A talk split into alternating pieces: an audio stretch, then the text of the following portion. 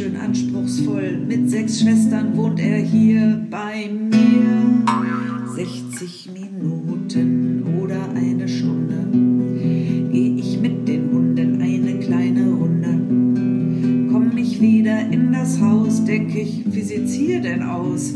Sieben Wichte machen meine Pläne zunichte.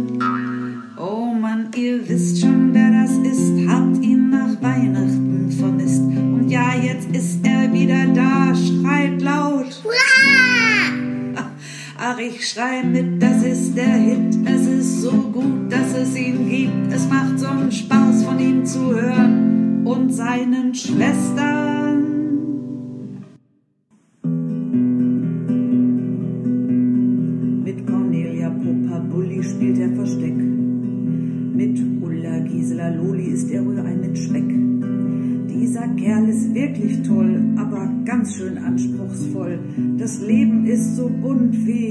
Rock'n'Roll.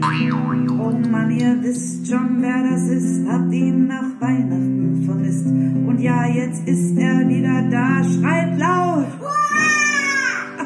Ach, ich schrei mit, das ist der Hit. Es ist so gut, dass es ihn gibt. Es macht so einen Spaß, von ihm zu hören und seinen Schwestern. Ach, ich schrei mit, das ist der Hit. Es ist so gut, dass es ihn gibt.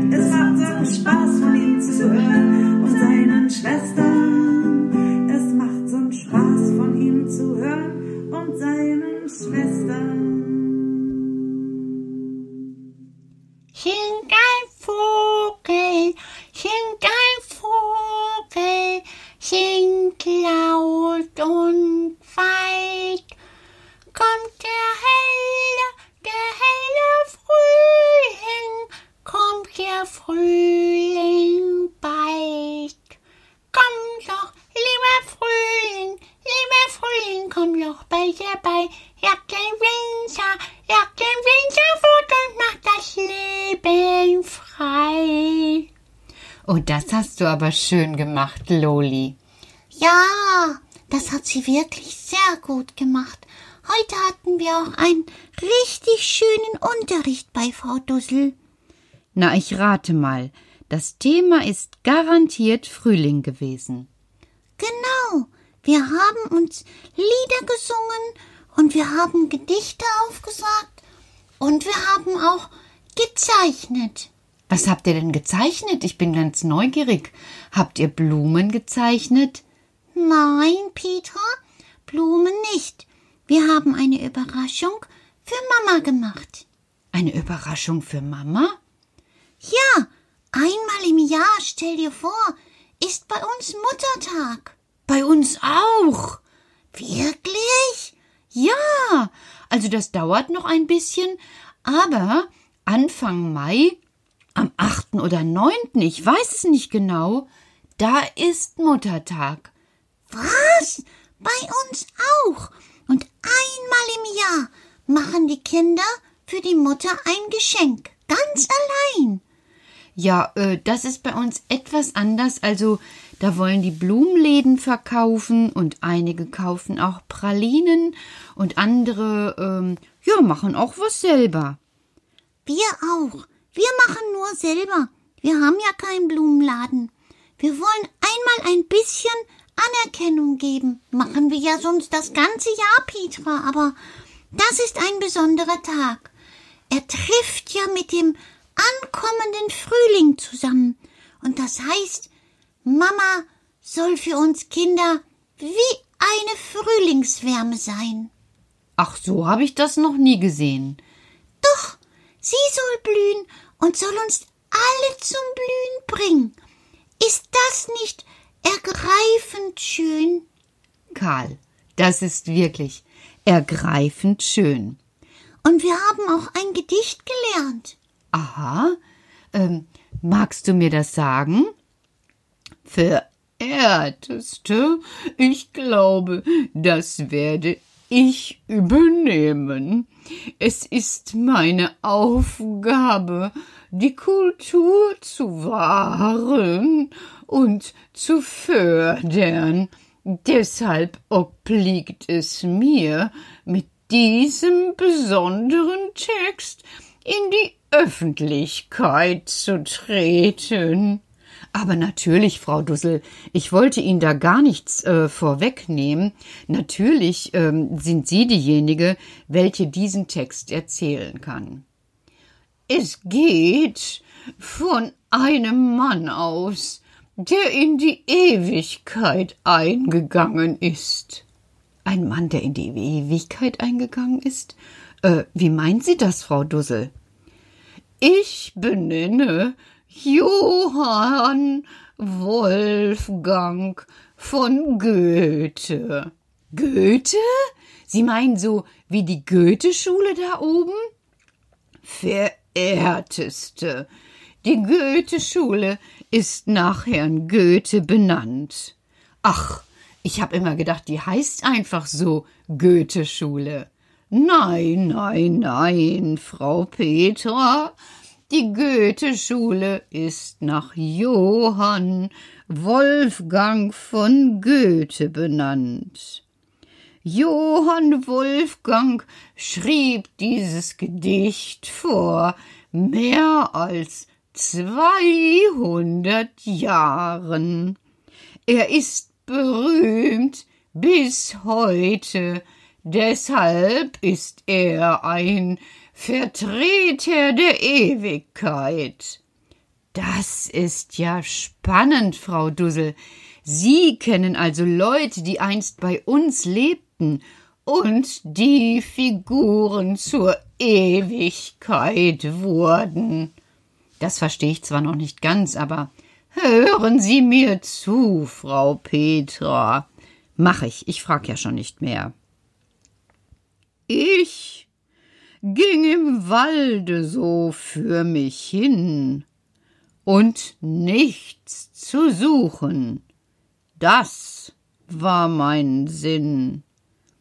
Im Schatten sah ich ein Blümlein stehn, wie Sterne leuchtend, wie Äuglein schön. Ich wollte es brechen, da sagte es fein, soll ich zum Welken gebrochen sein?